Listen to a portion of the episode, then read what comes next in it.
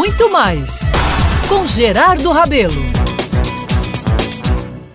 Meus amigos, minhas amigas, amanheci hoje no Rio de Janeiro, mas ligado em tudo o que acontece ou o que aconteceu na Paraíba em outros carnavais. Claro, foi dedilhando no celular, nos posts do Instagram e dando um mergulho nas mensagens do WhatsApp, viu? Pois bem, foi lendo a crônica de carnaval de Ana Adelaide Peixoto, uma querida amiga, postada no site Carlos Romero de Germano Romero, que me enxerguei claramente como ela, como um folião nato. Como Ana, meus caros, sou daqueles que se arrepia quando escuta o primeiro batucado de um bombo, que se emociona com os acordes do frevo e o cavaquinho de um samba. Acompanhei o relato da filha de seu Romero e Dona Terezinha atentamente num entusiasmo só. E não me encaixei apenas nas lembranças de algumas brincadeiras, tipo Poço e nas matinês do Astrea. E não seria por não gostar, mas simplesmente porque não vivi esse tempo de oferta momesca. Amigos, mas foi Ana começar a relatar por onde passou, o que fez, como se divertia na saída dos célebres blocos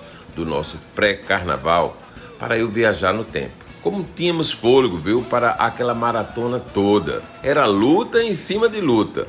Além de divulgar na coluna todas as ações em busca de verbas para viabilizar nosso carnaval, ia a todas as festas e saía em quase todos os blocos. Trabalhava, namorava, dançava e ainda marcava o passo do frevo, viu? Querendo me sentir um pouco pernambucano, estado onde fui educado. Fui dos que ajudaram nas primeiras e amadoras saídas do Muriçocas. Eu vendia camisetas pelas ruas de Camboinha, arranjava verbas, ia para todas as reuniões no fundo do quintal da casa de Vitória e Gualberto lá no Miramar. Colaborei com as Chiranhas, viu? De Whitson e Wellington Bandeira. Saí no banho de cheiro de Jairto e Marlene Costa. Lutei contra o cansaço para estar na quinta-feira, acompanhando a saída do Bobô. Ah, muito bom, né? E os Cafuçus? Adorava tanto que promovi por três anos um baile bem top que batizei de Cafuçu VIP na área livre do solar do Conselheiro. Não sei nem por que deixei de realizar, viu? Mas frequentei também, meus caros, os bailes do Havaí no Iate, Vermelho e Branco no Cabo Branco e Verde e Branco no Jangada Clube sempre fantasiado e fazendo as pessoas sorrirem como um grande palhaço carnavalesco. Não satisfeito, achando é pouco, é claro, inventei com Saulo Barreto, na época do prefeito Chico Franca, o baile municipal que realizei durante quatro anos com imenso sucesso. Nessa trajetória momesca, até carregar estandartes carreguei, viu?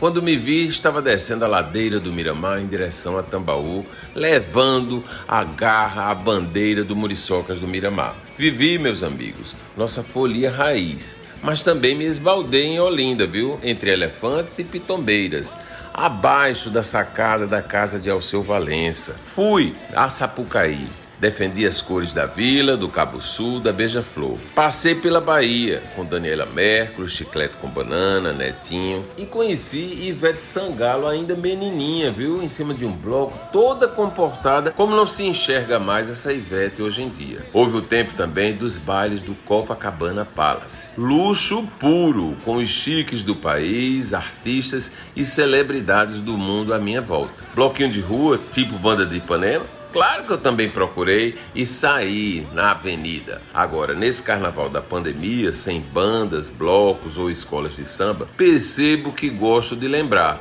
Mas não me deixe envolver nas saudades, não. Eu quero é botar o bloco na rua em 2023. Simples assim. Se Deus quiser.